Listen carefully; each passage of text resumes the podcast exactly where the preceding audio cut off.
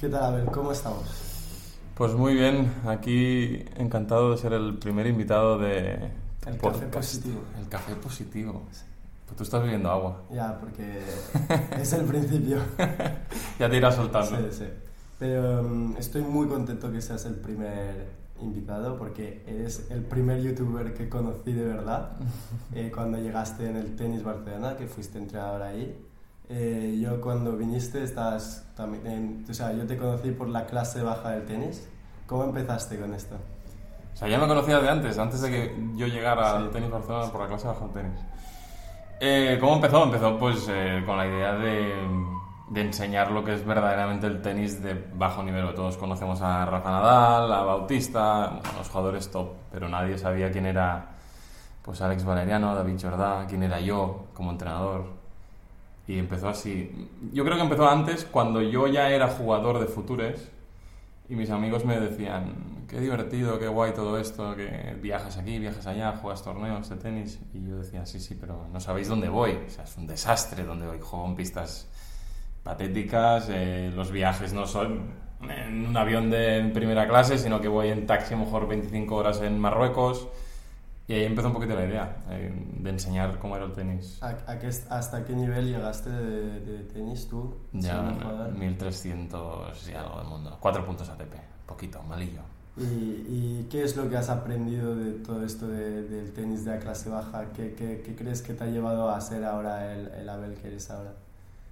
Ah, bueno, al final las adversidades que te encuentras durante todos estos años, pues eso te ayudan a cuando tienes un problemilla ahora en el día a día, decir, eh, oye, con lo que pasé en Irán, que por ejemplo tuve que sobornar a un policía para entrar en un avión, pues eh, oye, no es tanto problema. Para salir de un país como Irán, pues tuve que sobornar a un policía. Pues hoy me encuentro un problema de que, ay, pues no puedo ir a no sé qué sitio porque llueve. Bueno, eso no es un problema ahora para mí, entonces me ayuda me ayudó a curtirme, que se dice. ¿Y cómo hiciste el switch de la clase baja del tenis a tu canal ahora que tienes tú de, tu vida que no solo es del tenis y de, de, todo, sino más de todo lo que haces, todos los proyectos que llevas?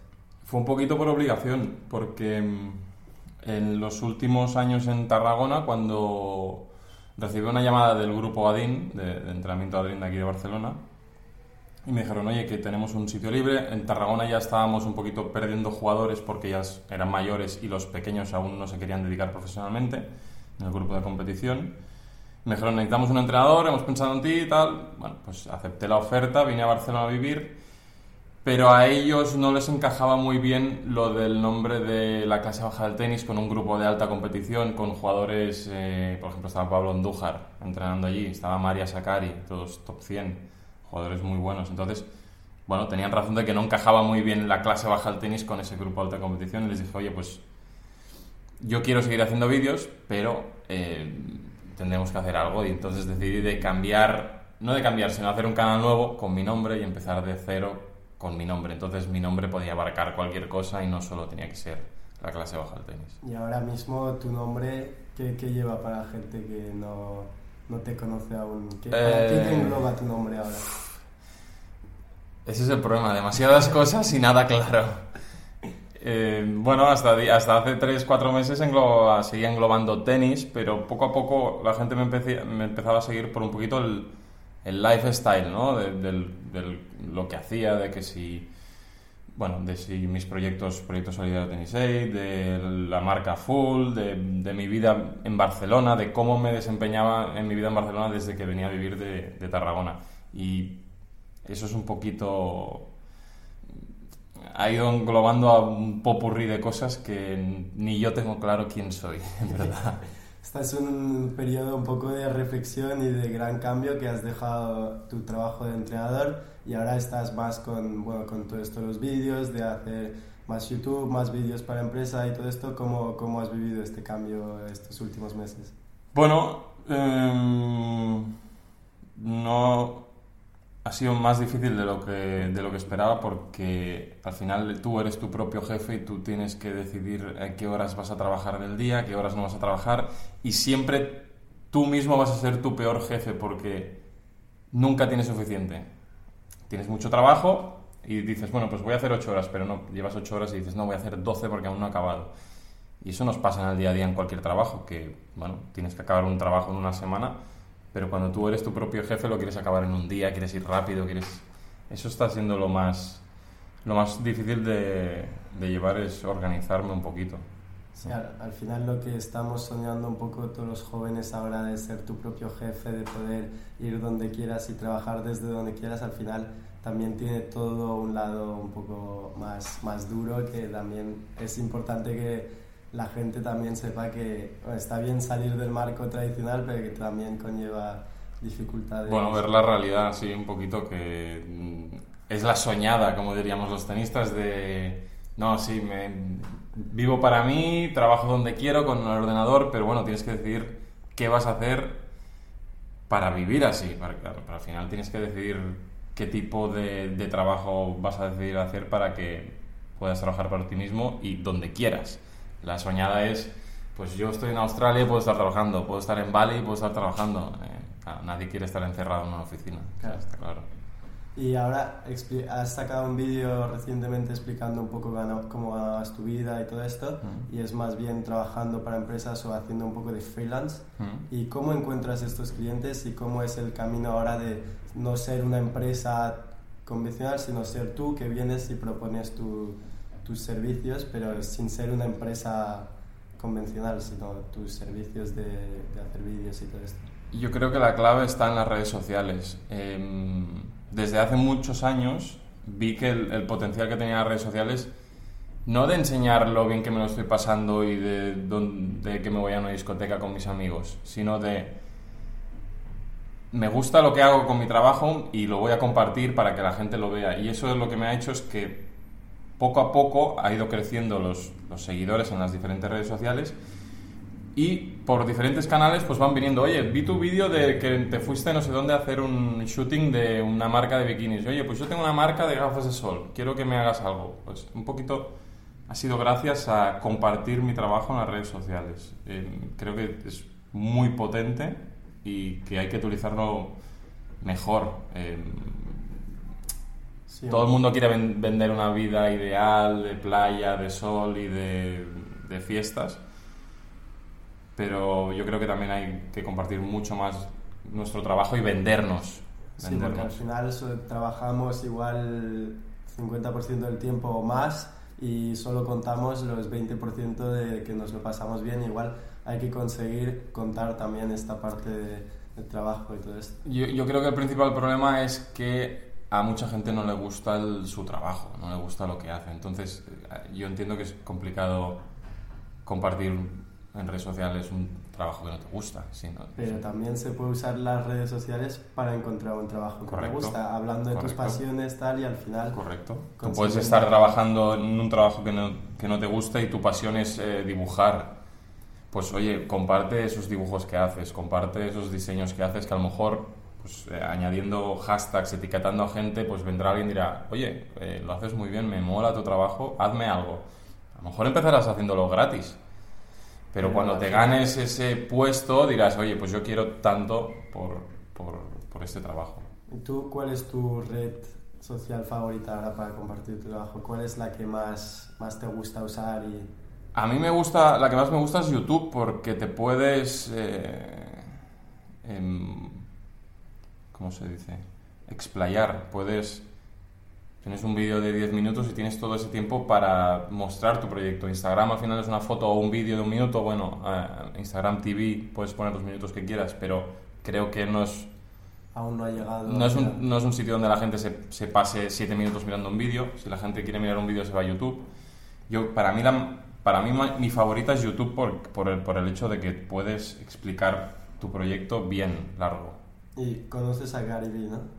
Sí. ¿Y sí, qué, sí. qué, piensas de lo que él dice de, que, de las nuevas plataformas, o sea, de, del potencial de LinkedIn y de TikTok? ¿Has explorado un poco estas, plaza, estas no, estoy en ello. Sí que llevo mucho escuchándolo a él diciendo lo de TikTok y lo de LinkedIn. No soy, creo, el target para esa red social, pero creo que hay que estar en todas.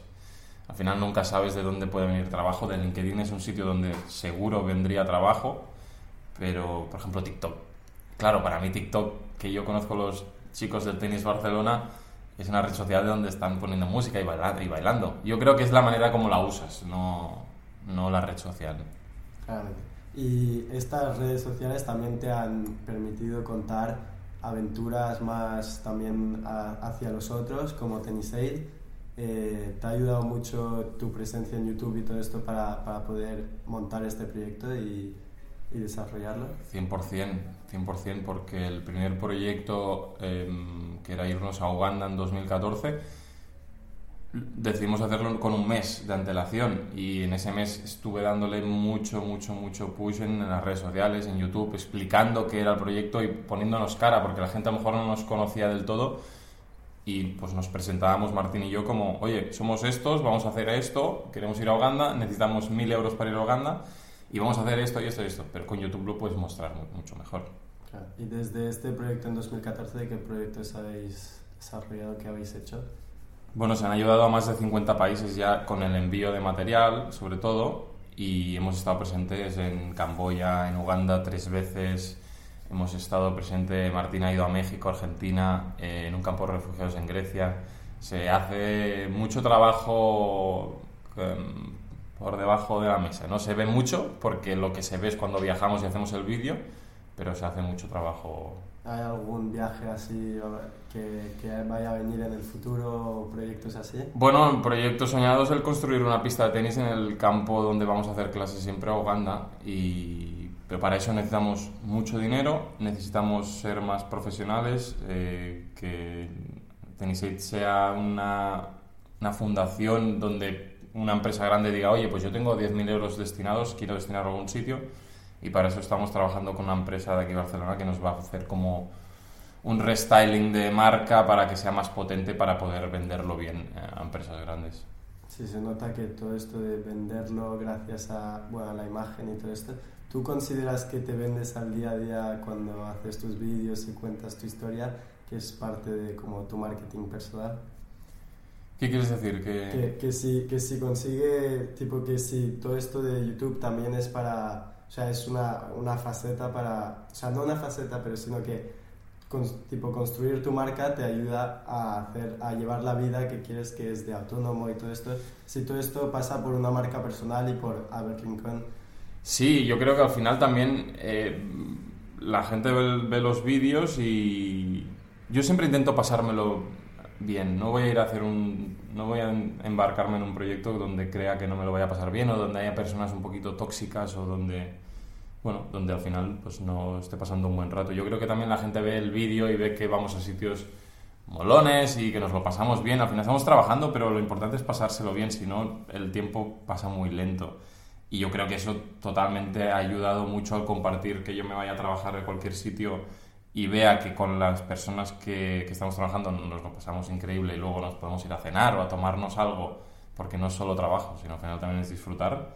Creo que eso ha ayudado mucho a, a eso que dices tú de que la marca del Rincón pues eh, y, y, sea una marca. y cómo cuando, claro, la marca lleva tu nombre y está un poco, o sea, está muy junta con tu persona, Mm. ¿cómo consigues gestionar críticas negativas o comentarios así cuando al final no es como si hablases desde, sino que hablas de ti y de tu vida, entre comillas, Mm. ¿cómo recibes estas críticas negativas?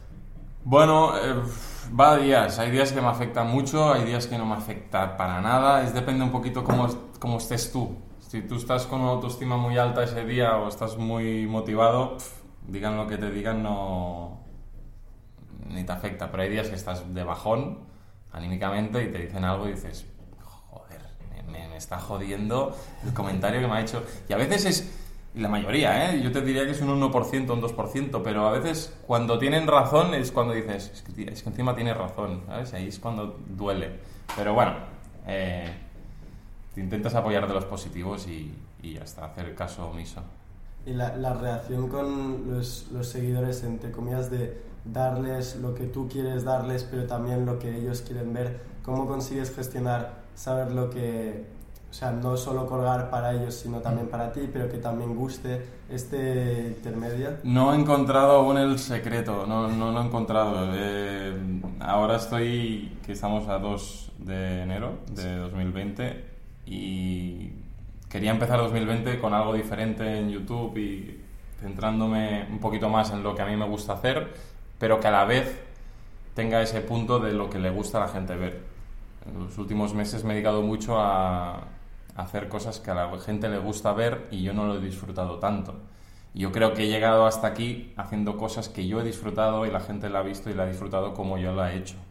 Y no sé, estoy en ese impasse de que no sé cómo gestionarlo, esto como creador debe ser duro de ver vídeos que tú crees que van a funcionar mucho, que te han gustado muchísimo y que igual no tienen lo que, lo que tú, las visitas o, los, o el apoyo de la gente que tú quisieras y... Sí, es frustrante, es frustrante porque te dedicas, eh, le dedicas muchas horas a grabar, a editar y dices, ¡buah! Con este vídeo lo voy a petar. Y luego, luego un vídeo que no crees que va a tener ningún tipo de repercusión que lo has hecho por hacer, pues ese lo peta. Y es, no, es muy difícil de, prevenir. sí, de prevenir y de saber qué va a petarlo, porque YouTube pues decide qué vídeos eh, compartir más y qué vídeos no. Sí, y también que YouTube te ha permitido, gracias a esta audiencia, conocer a gente interesante, nos, eh, has, has, has, hecho shootings con, con modelos eh, que conocidas, tal, has,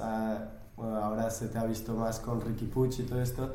¿Cómo ves esto que YouTube también te haya hecho encontrarte con gente y conocer a gente? Bueno, eso es un poquito lo que hablábamos antes, de que yo creo que antes compartía más pues, lo que me apetecía y lo que me, me, hacía pasar un buen tiempo a mí y el que lo miraba disfrutaba también y por eso, por eso acababa siguiéndome. Y, y con los casos de esto, por ejemplo, de ahora de, con Ricky, pues bueno, Ricky hace dos o tres años pues se compró un dron y buscaba vídeos de drones y yo pues en ese momento hacía vídeos de drones y, llegó al canal y de ahí nos conocimos, o sea que lo conocí en el 2019 en el Godó, en el torneo del Godó. Fue la primera vez que nos vimos cara a cara, hablábamos por Instagram, pero yo no lo conocía y ahora tenemos una relación de amistad increíble que es como mi hermano pequeño y yo soy su hermano grande. O sea, es increíble que de YouTube, de tal, de, al final de las redes sociales se crea una amistad social de verdad que... Sí, porque compartes un poquito, sí que compartes tus proyectos, pero también se ve quién eres tú como persona y bueno, si le gustas a esa persona, eh, encaja contigo, pues ¿por qué no? Al final, eh, mira, es una manera de conocer a gente nueva. Si pudieras escoger a, a, una persona que te gustaría que cayese en el canal y que le gustasen tus vídeos, ¿qué crees que sería? Buah. Eh, dame alguna. Alguien, pero como. ¿Algún famoso? Sí, bueno, famoso o no, pero no, no será el vecino del barrio, supongo. ¿Quién me gustaría? ¿Quién me has pillado eh, con esta pregunta?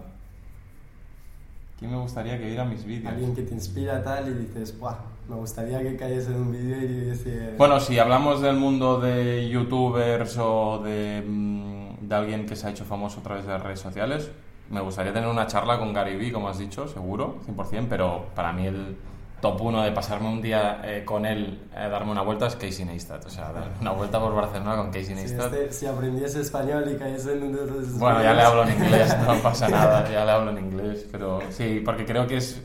Bueno, yo en mis principios me fijé, me fijé mucho en él, de cómo editaba, de cómo contaba las historias creo que es el, el, padre del vlogging un poco, ¿no? Correcto, yo creo que él es el número uno en esto y un día en Barcelona con Casey sería la hostia. Casey, si algún día... Casey, si nos estás escuchando... sí, gente española que te haya inspirado así, porque tengo que encontrar otros invitados también. Tienes que dar ideas de gente inspirante, sí. Mira, yo creo que podrías, yo creo que tendrías que contactar con Cisco, ¿lo conoces, Cisco? El de, del tenis Barcelona. En silla de ruedas, tenis en silla de ruedas. Creo que es un chico que tiene muchas cosas que contar y, y bueno, y su caso, pues eh, seguro que es inspirador para todos los que escuchan y creo que es un tío... Eh, eh, es alguien que, por ejemplo, en las redes sociales ha sabido cuál ha sido su papel. El de, oye, a mí me ha pasado esto, pero no pasa nada eh, estoy aquí para motivarte a ti también y para motivarme a mí y eso yo creo que es inspirador que una persona que haya tenido, bueno, está en silla de ruedas y jugando a tenis, eh, para los demás hace que nuestros problemas sean menos. Yo creo que es alguien que, un buen invitado el podcast. Y una última pregunta para acabar. Eh, ¿Qué le dirías a la Abel de de 18 años? Que siga, que siga igual, mm, pensando como piensa de... Al final de ser feliz, de hacer lo que le apetece. O sea, que si tuviera que, que hablar conmigo de hace... 18, ¿cuánto hace ahora ya? ¿15 años? 15 años. le diría lo viejo. Le diría, le diría que siguiera igual, que hiciera lo mismo, que siguiera disfrutando como disfruta, así que a lo mejor en esa época que estaba jugando tenis profesional le hubiera dicho, oye, tío, tómatelo un poquito más en serio, eh, porque era un poco desastre en cuanto, bueno, anímicamente era un poquito negativo jugando tenis. Fuera de la pista era el tío más feliz del mundo. Me metía en la pista de tenis y me convertía. Y ahí le diría que, oye, relájate y disfruta del tenis como estás disfrutando de la vida, que no lo hacía. Es muy fuerte lo que, lo que hace una pista de tenis, pues son cuatro rayas que nos vuelve... Nos, vuelve, locos. ya lo sabes tú bien también. Pero al final hace que aprendas fuera de la pista también cosas que, que o sea, es una escuela de vida también. Te hace madurar. Madurar a velocidad por 100 porque te hablas tanto en la te pista. Hace madurar. Es, es una... Bueno, es como ir al psicólogo. Estás dentro, pero contigo mismo, que es peor. Sí. Porque contigo mismo es peor, solo te tiras mierda a ti mismo. Sí, negativismo bastante. Por eso el café positivo hay que escucharlo para llevar buenos, buenas buenas vibes. Correcto, espero que este podcast sea de aquí un año el más escuchado, al menos de España. Y luego ya veremos, porque claro, hablamos en español. Muchas gracias, Abel. Nada, a ti, Un placer.